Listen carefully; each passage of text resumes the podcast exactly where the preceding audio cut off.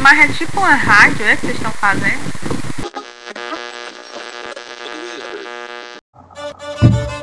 Olá, galera! Sejam bem-vindos a mais um episódio do Inhamuns Podcast, o podcast que leva o sertão para o mundo. E comigo, as parceiras de sempre, Cláudia Carlos.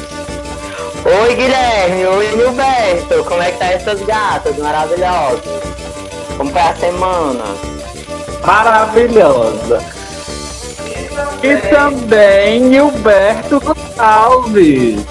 Oi, Guilherme. Oi, Claudemir. É um prazer novamente estar com vocês aqui. Dizer que estou morrendo de saudade da gente se encontrar para poder conversar. E vamos que vamos, né, garotas? E o nosso convidado de hoje é bailarino, é artista visual e mora em Portugal. Olha aí, rimou. Pedro Moreira. Oi, gente, bom Aê! dia. Muito bem, muito bem. Olá, olá, olá a todos, gente. Bom dia. Para mim é um grande prazer estar participando do podcast com vocês. Espero que as minhas histórias, as minhas andanças e contribuam muito para que a gente consiga é, conversar um pouco e, e, enfim, continuar com tudo isso. É isso aí, Pedro. Então, galera, fica aí conosco que a gente está começando mais um episódio e vamos lá.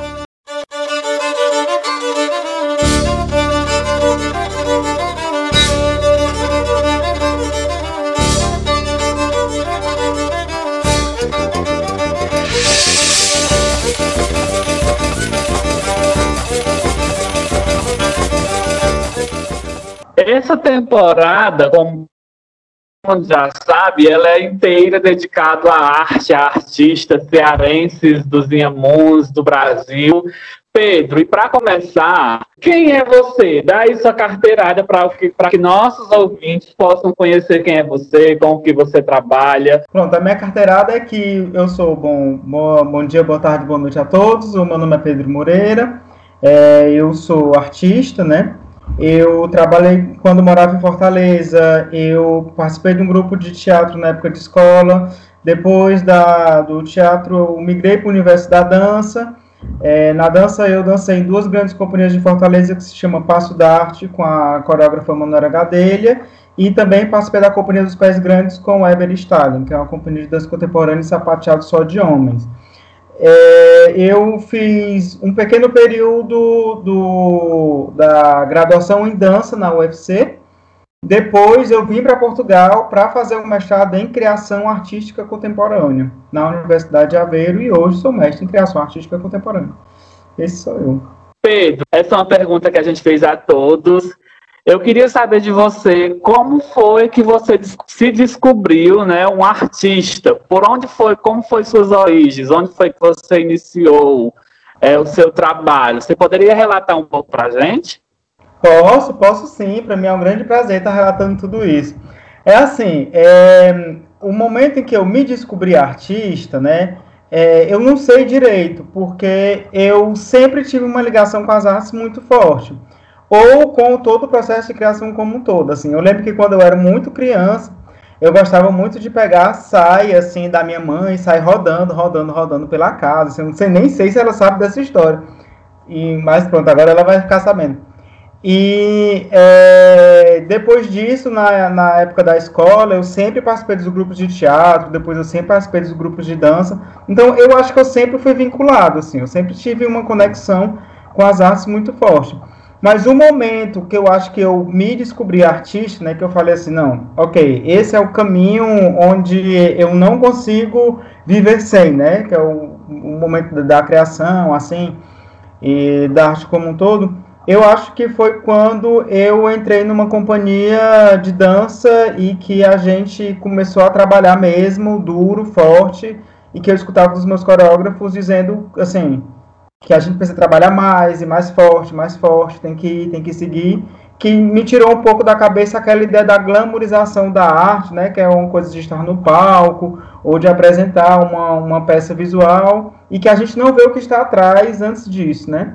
Então, acho que foi nesse momento em que eu falei, percebi e falei, ok, não é tão glamuroso quanto se parece ter, tem muito trabalho envolvido por trás, mas é isso mesmo que, que a gente vai fazer. Pedro, você sabia que em 2013 eu cheguei a assistir o um ensaio da companhia Pés Grande, eu até estava olhando aqui, eu falei com os meninos, gente, Mentira. na verdade, que era lá no Café Teatro das Marias, não é isso? Exatamente, mentira, será que eu estava lá? Você lembra de mim? Talvez a gente já tenha até se esbarrado, viu? Eu não tô acreditando nisso, não. A gente foi para a inauguração do festival e, inclusive, a gente foi direto para a casa da Giza, que é uma das produtoras do Festival dos Inhamuns. Pedro, o que acontece aqui é um grande festival de circo, teatro e arte de rua, né? E a gente foi para a inauguração lá em Fortaleza. E, inclusive, quando a gente saiu da casa da Giza, a gente ficou por lá. Talvez a gente tenha se esbarrado, né? Que faz muito tempo e com certeza a gente tá todas mudadas, né? Muito bom saber disso, viu? Muito bom. Já ficou conexão maior. Olha, a probabilidade da gente ter se esbarrado é grande. A probabilidade de eu estar no palco ensaiando, sapateando bem muito é muito grande. Eu Aí... acredito que sim. Tá certo. Tá certo, tá certo, tá certo. Depois dessa conexão já de anos, né, que vocês tiveram e que eu ainda não tive a oportunidade, vamos, eu vou me conectar com Pedro. Pedro, e a, qual é a tua formação inicial e qual a relação dela com o mundo das artes? Na época que eu estava para decidir né, o que é que eu queria estudar como, como curso superior, eu já era muito vinculado à dança e eu já queria fazer algo relacionado às artes. Só que na época não tinha ainda o curso de dança aí em Fortaleza. Foi em 2011, não, não menos, 2008 por aí, 2007 por aí. Não tinha o curso de dança ainda em Fortaleza. O único curso vinculado às artes, na época, às artes cênicas, era o curso de artes cênicas no antigo Cefet, que hoje em dia é IFCE. E aí eu cheguei a me inscrever para fazer, né? Eu fiz a, a, as provas e passei tudo. Mas na segunda fase, eu vou ser bem sincero e vou desabafar com vocês. Assim, eu bebi muito no dia anterior e fiquei de ressaca no dia seguinte e acabei perdendo a prova. Então eu não passei as cênicas no IFCE na época, porque bom, eu não fui fazer a prova porque eu estava de ressaca em casa dormindo. É, mas eu sou formado em publicidade e propaganda, que na, na época foi na minha cabeça a solução, assim. Ok, eu preciso fazer um curso que seja criativo, né, já que tenho a oportunidade assim, de, de escolher um curso universitário, é, eu preciso fazer um curso que seja criativo, eu preciso fazer um curso em que, de alguma forma, englobe essa minha necessidade criativa de estar em contato constante com a criação, já que o que eu quero realmente, né, o que eu queria na época realmente era fazer o curso de dança e não tinha curso de dança na em Fortaleza ainda. Então eu acabei migrando para publicidade e propaganda, né? Aí eu me formei em publicidade e propaganda, que eu acho que tem uma ligação existiu até uma disciplina que eu fiz na época que se chama que é exatamente esse ponto da nossa conversa, eu acho, que se chama publicidade e arte, que é exatamente aonde que elas se encontram e aonde que elas se divergem, né? No final das contas, assim, ao, ao, meu ponto de vista hoje em dia, eu acredito que a arte, a comunicação e a criação publicitária são muito próximas, mas é só o fim que diverge, né? A publicidade ela sempre vai para um lado mais comercial, ela sempre vai requerer uma criação que seja mais comercial. E a criação artística, ela não está ligada a comercialidades, ela pode sim estar ligada, mas ela está mais ligado a uma subjetividade, né, a uma necessidade social, a um diálogo social que não obrigatoriamente isso vai vincular ao comércio. Então, acho que é esse momento que se diverge. Mas a criação em si é uma criação, assim, que elas bebem muito um do outro, né? E aí, uma vez formado em publicidade, eu... Pronto, eu, eu, decidi ser artista na época, eu não, não trabalhei com publicidade na época, eu trabalhava com organização de eventos, e sempre a organização de eventos vinculado às artes. Assim. Como eu já era, pronto, já conhecia muito do universo cênico cearense, eu trabalhava muito na produção, né? Quando não, quando não era eu a estar no palco, eu estava na produção dos eventos, ajudando amigos e ajudando o, o, o que fosse preciso ser feito, né? Passando desde a luz, a, ajudar na, na, na, confecção, na criação de figurino, de maquiagem, na, na recepção do, do, da plateia e tudo isso. E aí depois eu decidi, depois que o curso de, de, de dança na UFC foi aberto, eu falei, não, vou fazer o curso de dança na UFC. E aí é, eu acabei entrando no curso de dança na UFC já como graduado, só que eu já fiz, eu só fiz um semestre. porque eu entrei e eu já sabia que era aquele universo, né? Eu já sabia que o universo da criação da arte contemporânea como um todo era um universo em que me agradava, um universo que eu já sabia há muito tempo que, pronto, que era aquilo que eu queria estudar, que era ali onde eu queria exercer, pronto, é, vincular minha cabeça criativa, né? Então, eu fiz só um semestre e depois eu decidi. Assim, sendo agora pensando o que eu pensei na época, né? Eu falei, bom, eu já sou formado em publicidade, eu já posso me candidatar a um suposto mestrado, já que eu já tenho uma graduação. Então, não vou terminar o curso de dança, eu já vou tentar fazer o mestrado. E foi o que aconteceu. Tentei, me inscrevi, passei, e fui fazer mestrado em criação artística contemporânea. Arrasou, Pedro. Então você bebeu de uma fonte muito grande, né, dentro do mundo artístico. Queria que você falasse pra gente como foi, porque você foi, fez o mestrado em Portugal, né, saiu da capital cearense. Então nos conte como foi essa uhum. transição, como foi essa escolha em poder ficar aí, né? Desabafe pra gente, que a gente tá aqui pra lhe escutar. Tá certo. tá certo. É assim, é, para mim, a vida para Portugal, ela foi uma, uma coisa, uma história muito interessante. Vou até compartilhar com vocês essa história. Eu não estava é, planejado na minha vida, em momento algum, fui morar em Portugal, certo? Não estava planejado na minha cabeça, porque era um país em que, pronto, não tinha nenhuma ligação. Até hoje eu tenho ligação familiar, nada. Então, assim, é, para mim não se passava pela minha cabeça. Mas a história é que eu, eu namorei durante cinco anos, e no fim desse namoro, a gente já tinha acabado o namoro e tudo, e eu já tava assim solteiro e falei, ah, quer saber, eu vou ligar o Tinder. Aí quando eu liguei o Tinder, deu um match com um boy que ele estava fazendo um mestrado em Aveiro, só que ele estava de férias em, aqui em Portugal, né? Só que ele estava de férias em Fortaleza. A gente acabou tomando um café e nesse café ele disse: Olha, tem um mestrado que parece muito contigo, com o que tu está dizendo aqui nesse nosso café. E as inscrições vão aparecer em breve, a abertura de bolsa também vai aparecer em breve, tudo. Por que tu não se inscreve? Aí eu falei, quer saber, eu vou me inscrever, já tô solteiro mesmo. E é uma coisa que eu queria estudar faz muito tempo mesmo. E vou me inscrever, pronto. Foi assim que eu vim parar aqui. Mas, eu, assim, para mim não foi difícil. Para mim não foi difícil deixar a capital cearense, para mim não foi difícil deixar o Ceará, na época, né? E para mim também não foi difícil deixar minha família porque eu, a minha família tem muitas pessoas que, que vêm e vão o tempo inteiro. Então eu nasci e cresci nesse universo das pessoas que viajam muito, vêm e vão o tempo inteiro. Então para mim eu era só mais uma pessoa e eu já estava acostumado com esse universo, entende? Então eu não, para mim não, não foi muito penoso assim. Eu só armei minhas malas e vim. As pessoas muitas vezes se apegam ao lugar, né? Eu costumo dizer uhum. que uma referência minha mesmo, né? Eu moro numa cidade pequena, que é no interior do Ceará, mas acho que o que me deixa sair daqui é se for outro tipo de oportunidade, alguma coisa do tipo. Mas eu tenho uma relação muito forte com o Tauá, né? Com essa cidade que aqui estou. Mas uhum. eu adoro essas pessoas que são desprendidas das coisas, que se jogam e que vão buscar aventura. Eu, eu, assim, eu conheço muita gente que é ligada à terra e eu acho isso uma coisa muito maravilhosa. Eu acho até que eu que sou desprendido, sabe? E às vezes eu fico pensando que isso é um ponto positivo e isso é um ponto negativo também.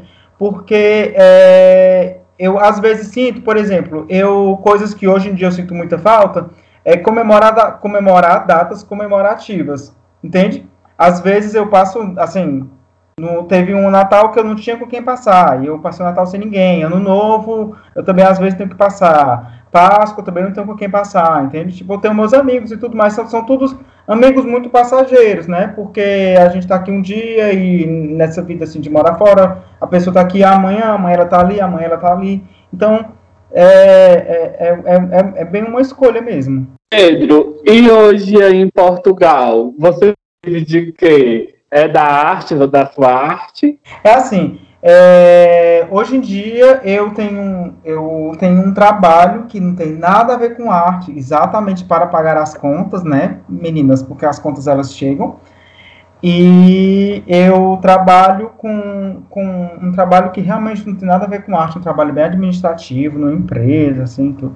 Então não tem muito a ver com arte, não. Mas eu, eu assim, eu tenho um Instagram vinculado aos desenhos, né? Que de vez em quando eu tenho, eu tenho umas encomendas por lá e que dá assim, dá um retorno engraçado. Dá um retorno bom. Falando no seu Instagram e nos seus desenhos, é, Pedro, Inclusive, a gente viu que no mês de julho você se dedicou a fazer essa, essa produção, né, para vender, era só fazer Exato. a encomenda. E eu fiquei morrendo de vontade de entrar em contato e fazer um orçamento, mas também fiquei com medo de não, não, não tenho grana para isso. É por isso. é, queria saber como é esse processo de criação e eu queria que você apresentasse as suas, as suas obras de, de uma forma geral, né? Ah. Pedro trabalha com, com desenho é, e esse desenho é, se debruça no homoerotismo, na verdade, Pedro? Exato. Exato, exato, exato. É assim, eu, eu hoje em dia, quando eu olho para trás, eu lembro que quando eu fiz uma disciplina na UFC, existia um trabalho que eu já não era mais estudante, mas os meus colegas fizeram um trabalho, que eu não me engano era do segundo ou do terceiro semestre, que o trabalho final da disciplina se chamava uma coisa que eu nunca esqueci e que eu levo hoje para a vida, que o trabalho final era a história da dança dançada por mim, ou era a minha própria história da dança. Era uma coisa muito parecida assim. E que isso me marcou muito. Então eu vou contar um pouco da minha história artística até chegar no homoerotismo. O, o meu período artístico, quando eu estava muito vinculado à dança, eu tenho poucas produções que são as minhas próprias produções, certo? Eu tinha muitos trabalhos como bailarino, onde eu chegava e o coreógrafo propunha a sua, os seus diálogos, né, os seus processos de criação em dança, e a gente fazia os nossos diálogos, né, a gente criava todo mundo junto mas foi já no desenho que eu comecei a desenhar no mestrado. Eu comecei a desenhar dentro de uma disciplina do mestrado que se chamava expressão gráfica, que foi a primeira vez que para mim foi um desafio, era uma disciplina optativa. E assim, eu era muito um artista cênico, né? Eu venho do teatro, da dança, então eu não não tinha nenhum contato com, com artes gráficas. Eu olhei para mim mesmo e falei assim: é uma disciplina optativa, eu vou fazer essa disciplina, tenho a opção de fazer essa disciplina, eu vou fazer, porque eu acho que essa disciplina ela vai me agradecer de alguma forma. Pronto. Fiz a disciplina. E durante a disciplina, é, como trabalho final, a gente tinha que apresentar um trabalho gráfico e plástico, né? Já que a disciplina se chama expressão gráfica e plástica. E aí eu comecei a desenhar. Dentro de, de, desse, desse trabalho, eu já vinha trabalhando em outras disciplinas do mestrado o homoerotismo muito vinculado ao universo é, da, da, antiga cidade de Tebas, na Grécia, que existia um, um, batalhão que se chamava o Batalhão Sagrado de Tebas, que era um batalhão que foi considerado um dos mais fortes batalhões da Grécia, que esse batalhão era muito era muito masculino. Bom, to, todos os batalhões da Grécia eram masculinos, mas era muito vinculado às histórias que os homens viviam entre si.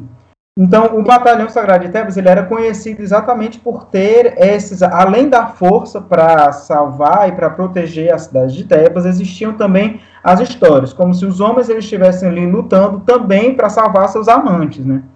Então, o meu trabalho ele começa a se desdobrar aí dentro desse universo. E eu comecei a desenhar para a disciplina de, de, de expressão gráfica e plástica, na época, eu lembro que os meus primeiros desenhos foram muito sofridos, eu suava muito, assim. Eu suava muito, era muito sofrido, mas eu sentia uma, uma, uma coisa diferente, sabe? Eu sentia uma coisa. Para mim era como se eu estivesse entrando num palco, já que era a única referência artística que eu tinha, a criação. Então, eu comecei a, a desenvolver trabalhos para essa disciplina, comecei a desenhar, e a professora, que futuramente virou orientadora no meu trabalho final, ela cobrava muito de mim, ela chegava assim, eu chegava, olha, eu trouxe três, quatro trabalhos. Ela disse, então, ok, parabéns, mas me venha com 20, me venha com 25, para a gente poder escolher aqui o que é que daqui funciona, o que é que daqui não funciona, para a gente desenvolver um trabalho mais forte em relação a isso, né? Pronto, já que eu estava começando no universo desenho, nada mais normal ou nada mais forte da parte dela, como professora, de me cobrar ao máximo para que eu pudesse estudar ao máximo dentro desse universo. E aí deu que eu me dizia que eu estava trabalhando naquilo para a disciplina, que eu já não aguentava mais estar fazendo aquilo, e quando a disciplina acabasse, eu ia simplesmente largar tudo que era desenho e ia voltar para a dança. A disciplina acabou em 2018, 17, 17, e até hoje eu desenho. Não consegui me desvincular, e até hoje eu fico me dizendo isso, eu vou parar, mas eu nunca paro, porque eu gosto muito do que eu faço. E aí, é, então, eu já comecei a desenhar, né, eu já comecei a ter esse contato com, os riscadores já dentro desse universo homoerótico, né, eu já venho trabalhando nisso. Então, desde o começo até hoje, eu sigo nesse universo, que me gerou muitos frutos, muitos frutos positivos, muitos frutos positivos, e que eu só tenho a agradecer. Pedro, e no seu processo, eu já vi lá nos seus vídeos no Instagram que é, você às vezes desenha primeiro a mão no papel e depois você transfere para a tela, né? É, uhum. É, você começou no papel ou você como é que você faz? Porque eu também já vi você desenhando na mesa eletrônica, que eu não sei o nome. Digital. Né? Sim. Lousa digital, perdão. Como, não, é, não. como é esse processo de, de é, transcrição de um para o outro? É assim, o processo ele acontece de uma maneira, para mim foi de uma maneira muito natural, digamos assim, porque é, eu comecei a desenhar com o que eu tinha na minha frente, papel e lápis, certo? Aí a coisa começou, como, como, como eu comecei a me viciar, entre aspas, comecei a adorar esse trabalho, comecei a, a, a continuar o processo de criação em cima disso, então as coisas elas foram vindo naturalmente. É muito positivo e é muito legal quando a gente começa a trabalhar com, com, com uma, um processo de criação em si, que parece que as energias elas, elas lhe guiam, né? Elas lhe ajudam a receber coisas.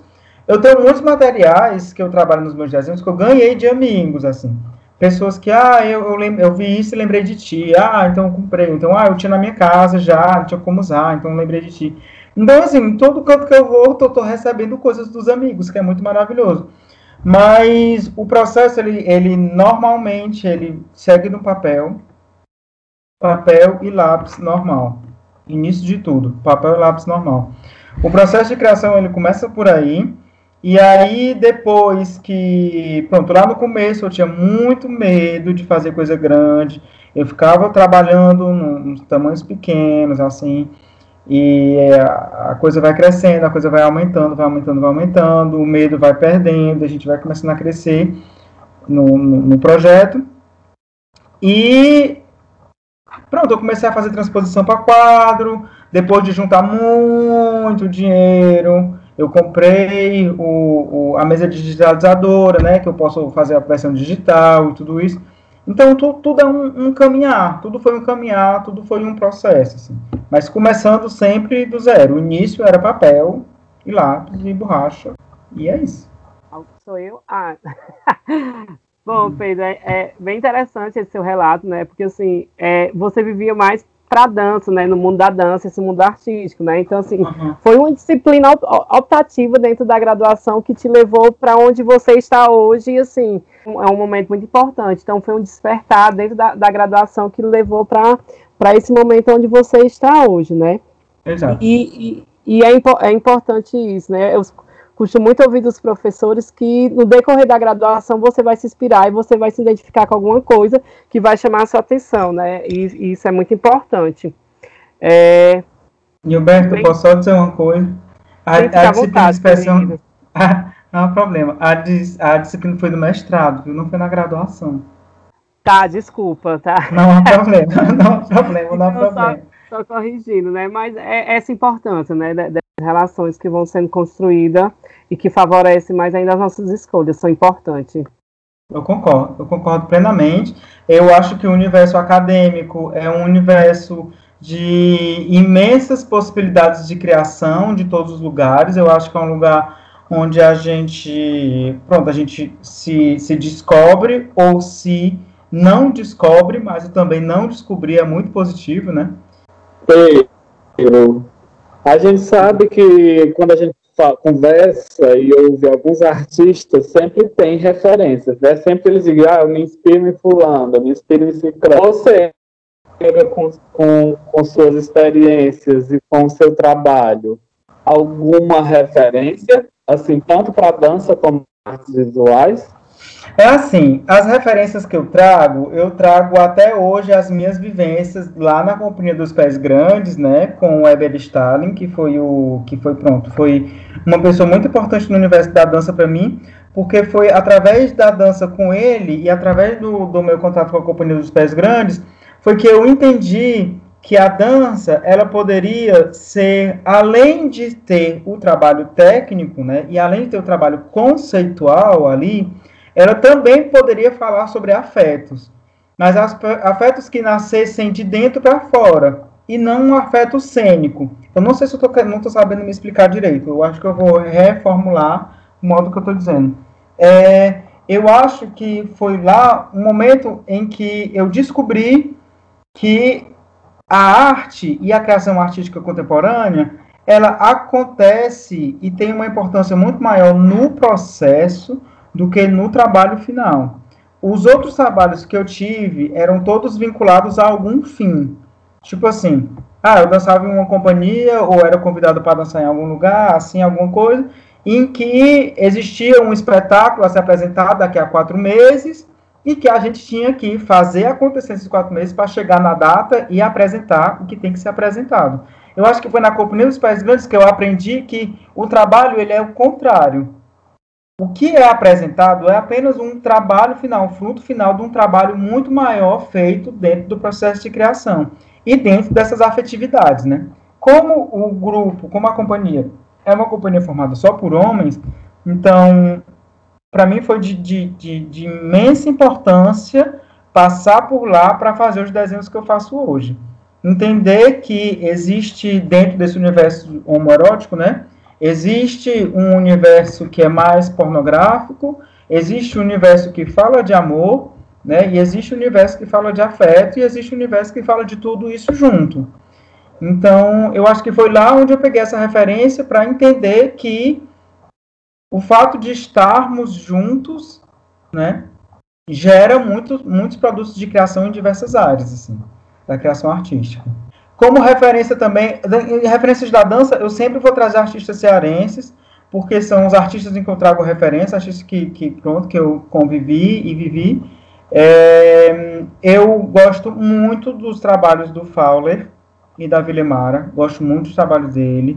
Assisti o Corpo diversas vezes, que é um espetáculo deles, onde pronto, eles desdobram e dobram vários experimentos sexuais, cênicos e vários contatos corporais. Meu sonho é assistir. Pois o meu sonho era dançar na época, tu acredita?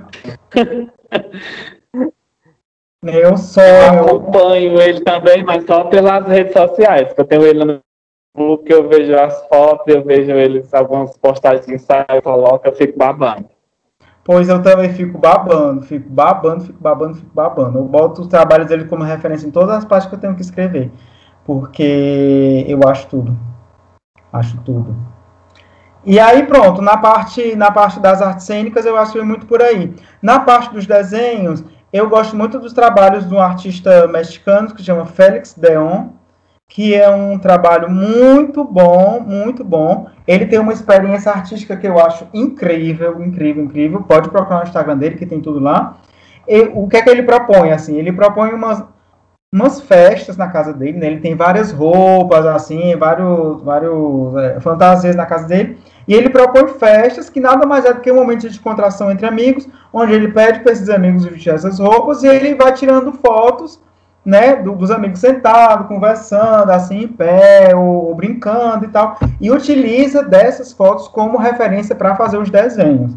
Então, para mim, isso é maravilhoso, isso é uma coisa muito simples, se for parar para pensar na base, é uma coisa muito simples, mas artisticamente falando, fazer todo esse processo de construção cênica, digamos assim, para construir a foto e a partir daí fazer esse trabalho transdisciplinar para o desenho, é maravilhoso é maravilhoso. Então eu gosto muito dos trabalhos do, do Félix Deon e eu gosto muito também dos trabalhos do Félix Gonzalez Torres. Sou muito fã dos trabalhos dele. Ele fala na, dentro do universo das artes visuais. Ele fala das relações amorosas homo, homoafetivas de uma forma muito simples e de uma forma muito potente, muito gritante. Então, eu gosto muito dos trabalhos dele também.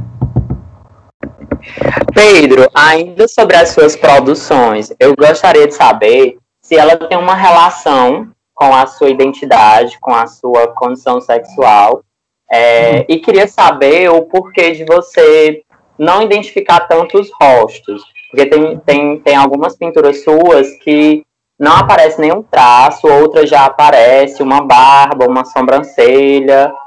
Tá certo. É, eu, pronto, eu, sou, sou gay, né? Sou, pronto, Não tem, é isso mesmo, né? A gente nasce pro que é e é, a gente é gay pronto. E eu sou gay e os desenhos eles sim perpassam dentro do meu universo, né? E como eu sou uma pessoa gay, eu tenho muitos amigos gays, então o que eu desenho, eu acredito que nada mais é do que um reflexo do que acontece dentro do universo gay, né? Dentro do, do das conversas, das vivências e tudo isso, né? que são pessoas livres vivendo a sua liberdade de viver, a sua, o seu estar no mundo. Então, de uma forma super livre. Então, eu, eu classifico os meus desenhos, eu, eu penso nos meus desenhos um pouco dessa forma, assim. Eu nada mais faço do que fazer o que todos os nossos antepassados faziam nas pinturas das cavernas, né? Desenhar as suas vivências. Então, eu, eu, eu não acredito que eu não faço nada de, de, de novo, nada de alguma coisa assim que possa se levar a um outro nome, não sei. Porque o que eu faço nada mais é do que uma coisa muito, muito, muito, muito tradicional, né? Eu faço desenhos e pinturas relacionados às vivências, que era o que os antepassados faziam nas cavernas, né? Pintavam os animais, ou eles se pintavam nas suas danças e tudo. Então, eu só faço uma uma transposição ou uma transdisciplinaridade artística do que acontece na sociedade para o desenho. Sobre a questão da identidade, é, eu realmente não gosto de trabalhar com identidade, assim, com identidade visual, de, de, de rostos e tudo, porque eu acho que nós somos tão plurais. Então, às vezes, eu, eu fico me perguntando se é realmente necessidade de desenhar um nariz, de desenhar um rosto, onde eu possa, sabe, decifrar que essa pessoa é fulano, aquela pessoa é outro fulano, assim. Eu acho que isso é tão... Eu acredito que, que, que deixar dentro desse universo um pouco mais subjetivo é, é, é, mais interessante, assim. Gera mais diálogo. Do... Vocês não tão, eu, eu, tô achando, eu tô me achando tão, tão durão falando assim. Vocês acham que não tá não? Ou tá bom assim Não, mesmo? tá ótimo, tá uma conversa livre. E assim, a gente tá ali escutando. Eu, pelo menos, estou encantado com, com, com seus depoimentos. Ah, é... obrigado. Você já, se você achar que eu tô sendo muito paredão, assim, sabe? Muito parado demais. Você não, menina, relaxe. Eu tô, eu tô super preocupado. Pedro, eu fiz essa pergunta porque com certeza essas palavras, homoerotismo, desenho, Portugal, hum. vai chamar muita, vai chamar muita atenção de muita gente daqui de Tauá, né? Que vai visitar o seu perfil. Aí por isso que eu fiz essa pergunta, pra a pessoa já ir se ambientando para não levar um eu choque tão grande, porque vai ser um, de, de certa forma, terá um choque cultural, estético muito grande. Eu acho tudo, eu acho tudo, eu apenas agradeço. Por sinal, a gente pode até falar mais sobre isso, que eu falo, não tem o menor problema.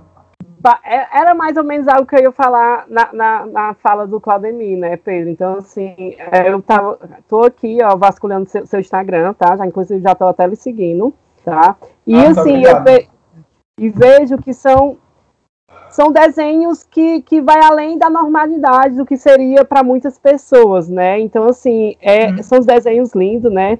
Que realmente abusem a maneira de como você se expressa, a maneira de como você se vê, a maneira que você transcreve essas suas obras, né? essas suas criações. E, assim, uhum. como é, é Lógico, eu queria saber para você como é a reação da sociedade em si quando começa a visitar seu perfil, quando ela vê obra e que assim, quais são as críticas que ela relaciona à sua criação, né? E que, que maneira você recebe tudo isso? É assim, é engraçado essa pergunta, é engraçado porque eu desde quando. Oi. Deixa eu só acrescentar a pergunta do, do, do Neil. E se é, tentar identificar esses haters. Esses haters são mais do Brasil, em específico do Ceará, por exemplo, onde a gente tem uma taxa de homofobia maior aqui no Brasil, ou não? Tá, tá certo? Tá certo, eu vou, vou falar sobre isso, falar sobre esse ponto.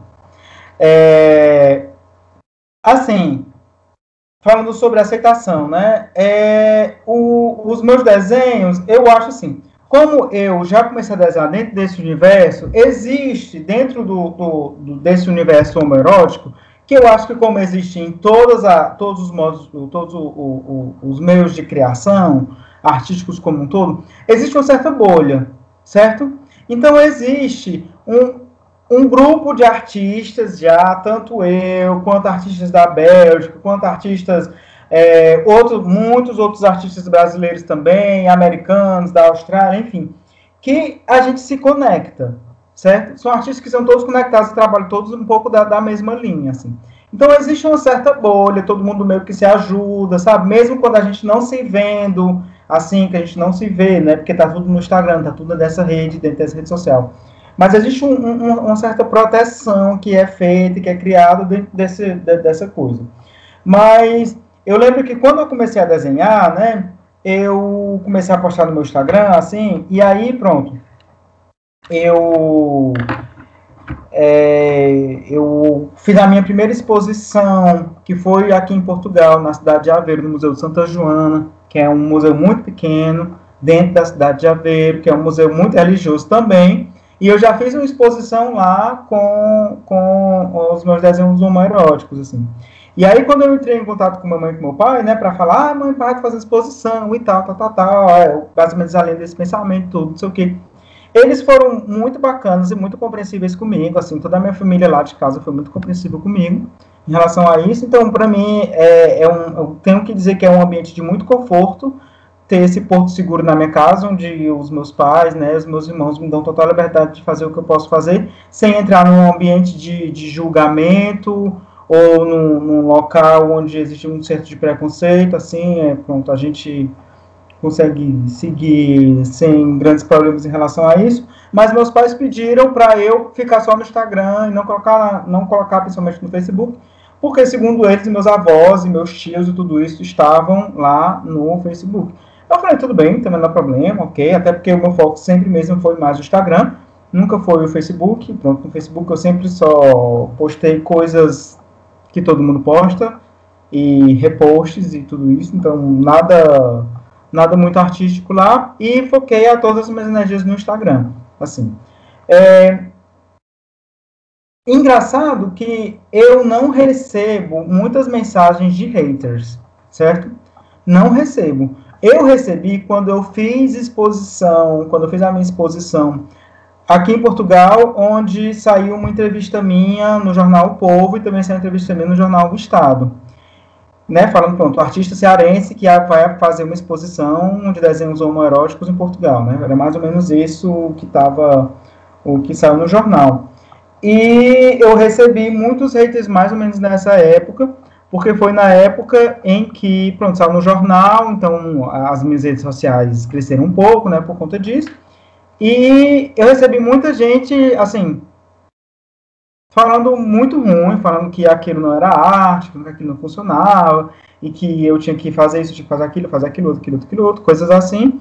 E a, a, como eu levo isso, é assim, sendo muito sincero, eu como homem gay, desde quando eu sou criança, eu, eu, eu escuto coisas absurdas, né, assim, eu escuto coisas que, que, que são nitidamente, né, atos homofóbicos e palavras homofóbicas. Então, para mim, nada mais é do que uma continuação, assim, é muito difícil, é muito difícil, tem que ser mudado urgentemente, mas ser gay é, é, é isso, né?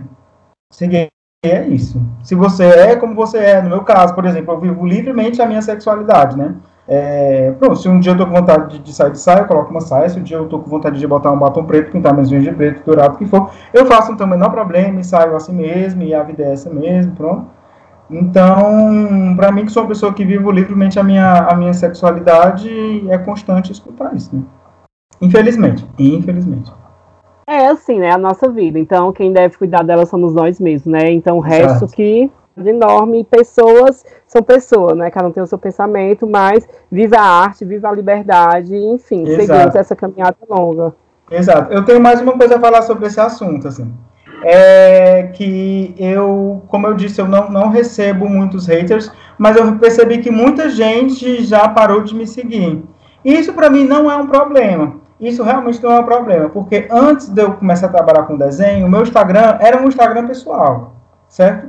Era um Instagram onde eu colocava minhas coisas, minhas saídas, fotos de comida, assim, coisas que pronto, que todo mundo coloca no Instagram.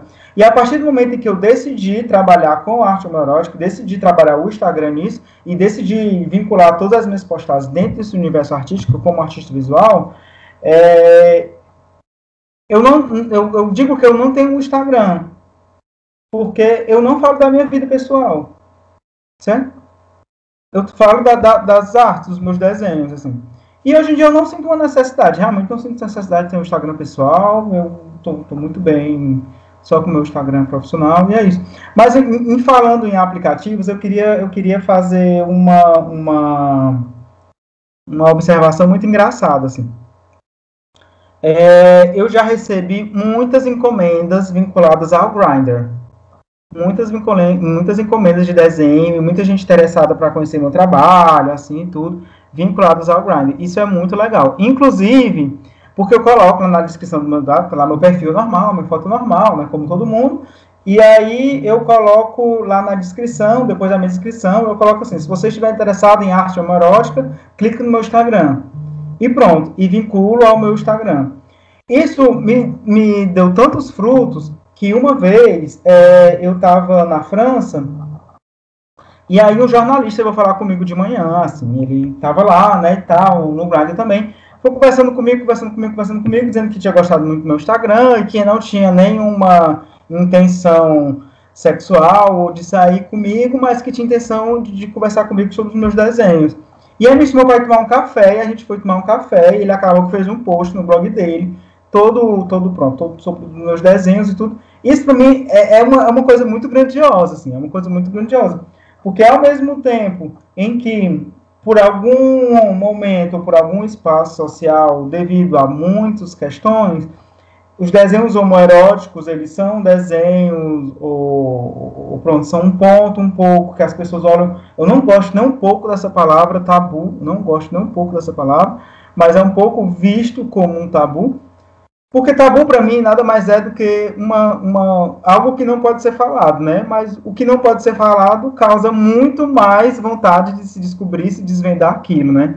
E causa também um certo distanciamento. Então, eu acho que está muito a, a sociedade LGBTQIA+, é uma sociedade muito unida. Eu queria terminar dizendo isso. Eu não gosto dessa palavra, tabu. Deixa só para aquele perfume todo. Pedro, mas você falou, você falou aí da sua exposição em Portugal. Você já chegou a fazer alguma exposição do seu trabalho aqui no Brasil, ou se tem você vê essa possibilidade ou não? Pronto. É, no Brasil, eu participei em 2017 do Salão de Abril, que foi a edição Sequestrado, que foi uma exposição do Salão de Abril, uma que acontece em Fortaleza, sabe, o Salão de Abril, né? Que é, foi uma, uma edição que eles, como não, não teve patrocínio, eu acho que esse ano simplesmente o governo parou de patrocinar o Salão de Abril, parou 100%. Então, a produção, para de um modo de que pudesse alavancar o Salão de Abril, eles receberam todos os artistas inscritos, todos. E eu participei do Salão de Abril 2017 enviei as obras daqui de Portugal para lá por correio e tudo, e aí aconteceu a montagem, tudo isso, tudo isso, tudo isso. Então, eu participei no Brasil, foi só do Salão de Abril mesmo, vinculado aos desenhos, assim, mas vinculado às danças e ao teatro, tem muita coisa. Ah, ah, mas aqui você já esteve no Brasil, né, entre aspas, através da revista Falo, né, que você fez Exato. uma publicação, deu uma entrevista também. Inclusive, quem Exato. quiser conferir alguns, alguns desenhos seus. Exato. E aí, como. Exato. Ah, participar da revista Fala para mim foi um grande sonho. Foi um grande sonho, porque a revista Fala para mim sempre foi uma grande referência, né? Principalmente uma revista de resistência, e lá é, tem muitos artistas de diversas linguagens que falam sobre o homoerotismo e o universo masculino como um todo, né? Então, para mim foi uma, assim, uma grande honra estar participando da revista Falo é, as conversas iniciais aconteceram em setembro, assim, outubro do ano passado, e a edição aconteceu esse ano. Então, para mim foi uma, assim, eu ainda estou maravilhado e ainda não estou acreditando que tem, que eu estou na revista Fá, sabe? Tem meus desenhos lá e tudo isso, tem uma entrevista comigo também. Então, para mim foi uma, foi uma, uma belíssima experiência. Pedro, acho que enquanto as hum. meninas estão recapitulando alguma coisa, é, você esteve aqui em Tauá, não foi isso? Se me falha Estive, estive, então, estive em Tauá. Conte, pois é, conte pra, através da Larissa, né? É, a Larissa Exato. também já participou com a gente na nossa primeira edição. É, e eu queria que você falasse para a gente o que foi estar aqui no Sertão dos Inhamuns, inclusive Tauá, né? Cidade quente. Calor para você não é um problema, né? Que você é do Ceará, então você Exatamente. quer sentir o sol nas costas. Exatamente, exatamente. Para mim e para Tauá foi uma experiência muito boa, muito boa. Por quê? Eu vou até. Na, na minha família, né, tem uma, tem uma lenda, assim, que Itauá é uma cidade de pistoleiro, porque tem muito feitosa. Não sei nem se é verdade, nem se é mentira essa história. Mas eu nasci e cresci escutando essa, essa coisa que Itauá é pistoleiro, porque pronto, tem tudo isso. Então, quando eu fui para Itauá, eu fui assim, eu não sei se eu volto, sabe? Foi um pouco isso, eu fui um pouco com esse medo, assim, não sei se eu volto. Mas eu cheguei em Itauá e eu fiquei maravilhado, maravilhado, maravilhado mesmo. É, eu gostei muito da cidade, eu achei uma cidade muito boa. Além de ter passado pouco tempo, acho que passei quatro dias, assim. É uma cidade muito quente. É uma cidade muito quente. Mas eu gostei muito de Itauá, muito mesmo. Pedro, queríamos então te convidar a, em alguma edição do nosso Festival dos Inhamuns, é você trazer a sua arte, né? Aí seria a sua segunda vinda a Tauá e já com o seu trabalho. Eu Aí é que você vai com todo prazer, eu vou com todo prazer, com todo prazer. Aí o convite já aceito, já aceito. Pedro, agora eu, eu queria que você trouxesse aí pra gente é, as possibilidades do mundo da arte, da sua, da sua arte, da sua criação, é, Brasil versus Portugal. Onde é mais aceito? Onde há mais possibilidades? Onde há mais limites? É assim, vamos lá. É um ponto muito interessante de se, de se falar e de se conversar sobre. E um ponto muito amplo também, né?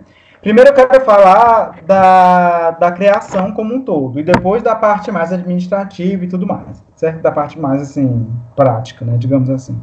Eu acredito que nós, brasileiros, nós temos uma liberdade de criação muito maior, certo? Eu acho que nós fazemos acontecer com o que nós temos. Isso eu não falo só da dança, do teatro, do, do, das artes visuais. Eu acho que nós, nós brasileiros, nós, nós temos isso. Que isso é muito positivo. A gente faz acontecer com o que a gente tem, certo? Eu acho que é porque a gente, falando em, principalmente em arte, a gente já, já, já cresce, ou, ou já vem dentro, já é inserido nesse universo, já sabendo que a probabilidade de ter um grande patrocínio é muito baixa, já sabendo que é, o, o, pronto, que a gente vai ter que fazer acontecer com o que a gente tem, já sabendo que falando em dinheiro, provavelmente a gente vai ter que desembolsar muito mais do que a gente vai voltar. E a gente faz muito mais por amor à coisa. Então a gente faz muito mais acontecer, entende? Eu acho também que nós não temos muito medo. Se falando em arte, em criação artística, nós não temos muito medo. A gente faz, certo? A gente faz, assim.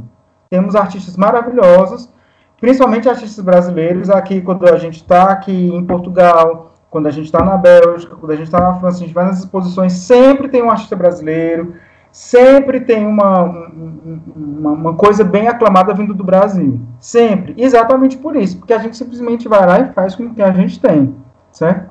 Então eu acho que, que pensando em Brasil, Portugal, eu acho que nesse ponto a gente ganha.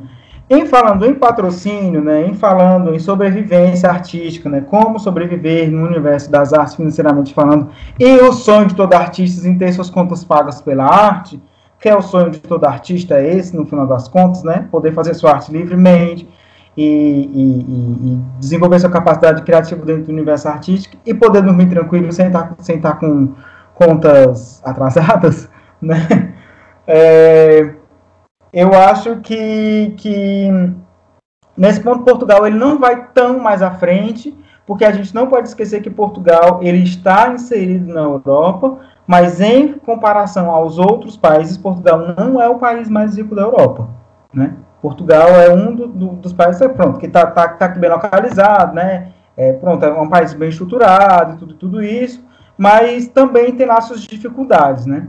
Então, é, existem mais, mais subsídios, sim, mas também não é lá um mar de rosas. É, é, Pedro, é bem compreensível essa sua fala, né? Porque nós, nós três aqui somos, nós quatro que aqui estamos, somos artistas, né? Infelizmente temos que dividir os nossos desejos com outras tarefas para poder suprir as necessidades do fim do mês, né? Alimentação, pagar as contas, enfim. Exato, Mas é bem exato. complicado. E assim, o nosso sonho é um dia poder viver somente daquilo que a gente gosta, né? E, uhum. é uma uhum. luta nossa. Uma luta diária, é um, um sonho diário, nossa, né? Exato. A nossa bandeira. Então, Exato. É tamo isso, junto. Tamo junto nesse sonho. Tamo junto nesse sonho. Hora dar certo. Eu queria falar mais uma coisa do, da, da fala anterior, que eu acho importante, importante a ser dita, assim, sobre a criação artística como um todo e a criação comercial, né, assim, tipo, como pagar contas, né, vamos ser direto, né, como trabalhar com o que a gente gosta e pagar contas, assim.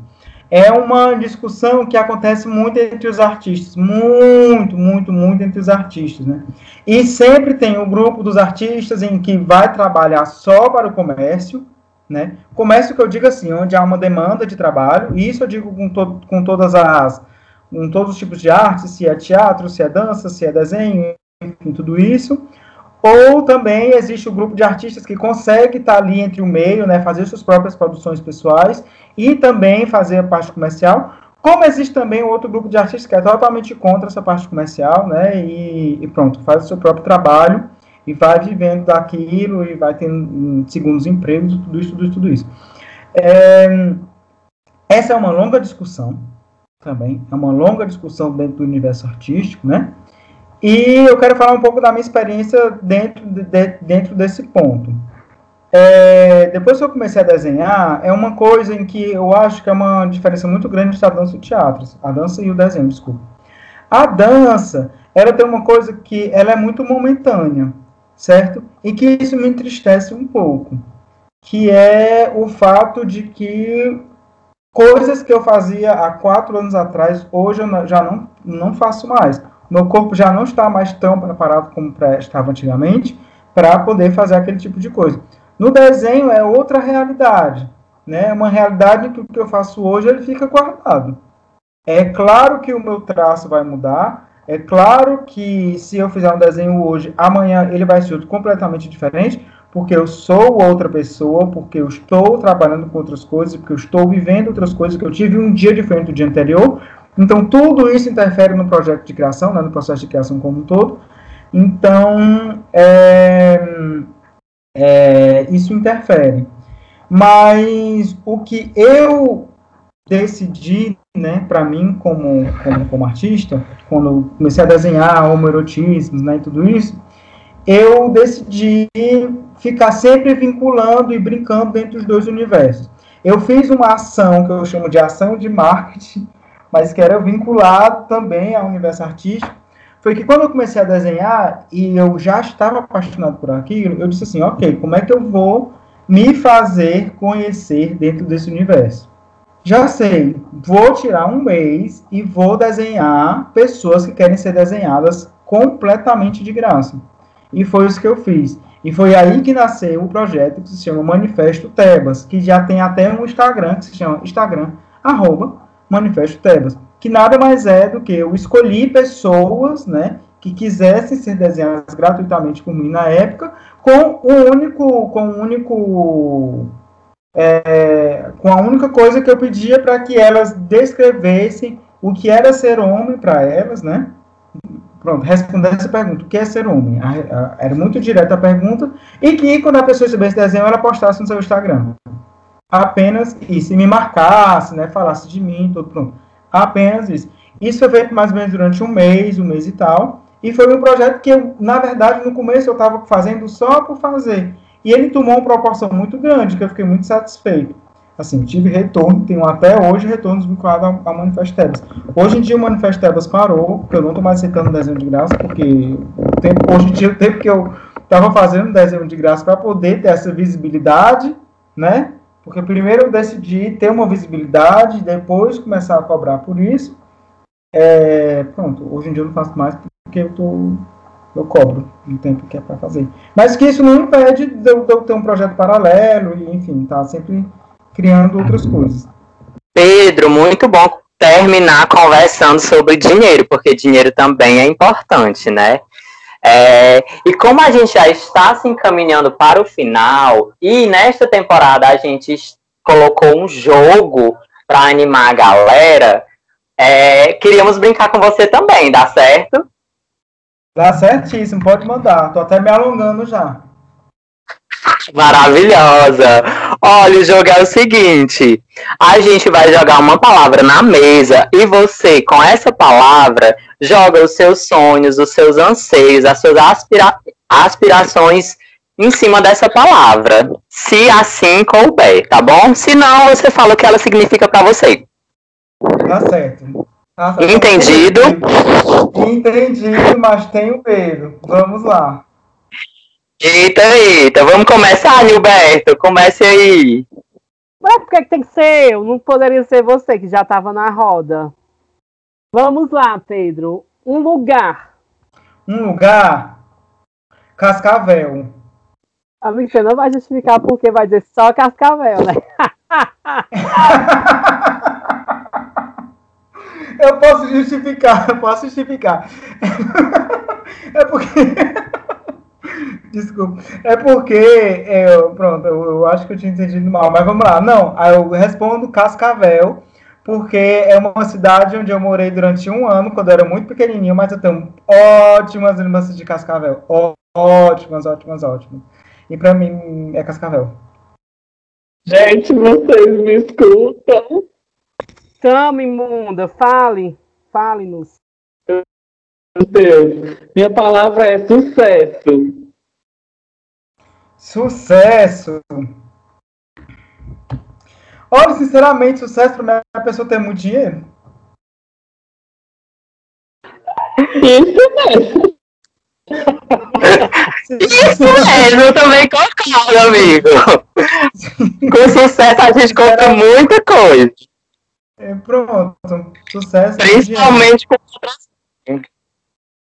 Na situação atual em que vivo, assim, eu só penso que eu quero fazer. Tenho muitos projetos na minha cabeça, tenho muitas ambições, ambições muito grandes, que eu sou uma pessoa que eu me considero uma pessoa muito ambiciosa, mas tem muita coisa que depende de dinheiro. E aí, como é que faz? Não é? Pronto. Sim, com certeza, Pedro. E a minha palavra é corpo. Corpo. Não esperava por essa palavra.